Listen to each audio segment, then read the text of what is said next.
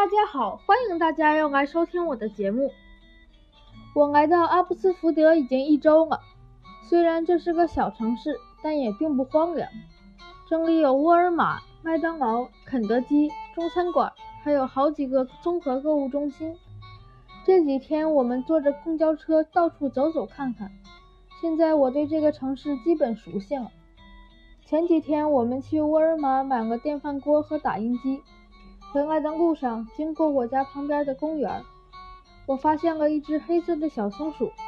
它并没有躲闪，只是惊恐地看着我。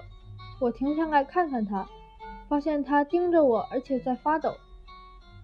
我给它刚，我给了它刚买的蓝莓和面包，它也不吃，只是发抖。我靠近它，发现它两条后腿拖在地上，只靠前腿扒着树干，但显然爬不上去，也跑不快。这时候，有两个跟我差不多大的小朋友跑了过来。我们最后猜测，这个松鼠受伤了，也是从树上掉下来摔伤的。那两个孩子找来了他们的妈妈，他们的妈妈打电话给援助中心，对方让他把松鼠放在盒子里送过去治疗。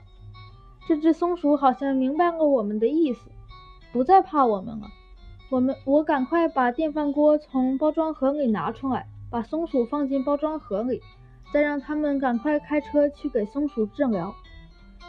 后来，旁边的人告诉我，这个松鼠不是从树上摔下来的，而是过马路时被车撞上的。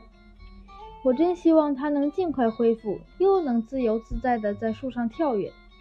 不过，我要提醒大家，过马路一定要小心哦。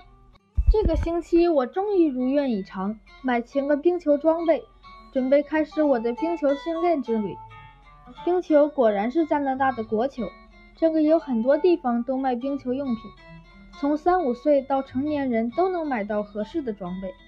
我今天还去冰球馆看了高中生的训练，真是带劲儿，队员们个个生龙活虎，我越看越激动，马上真想马上就能训练。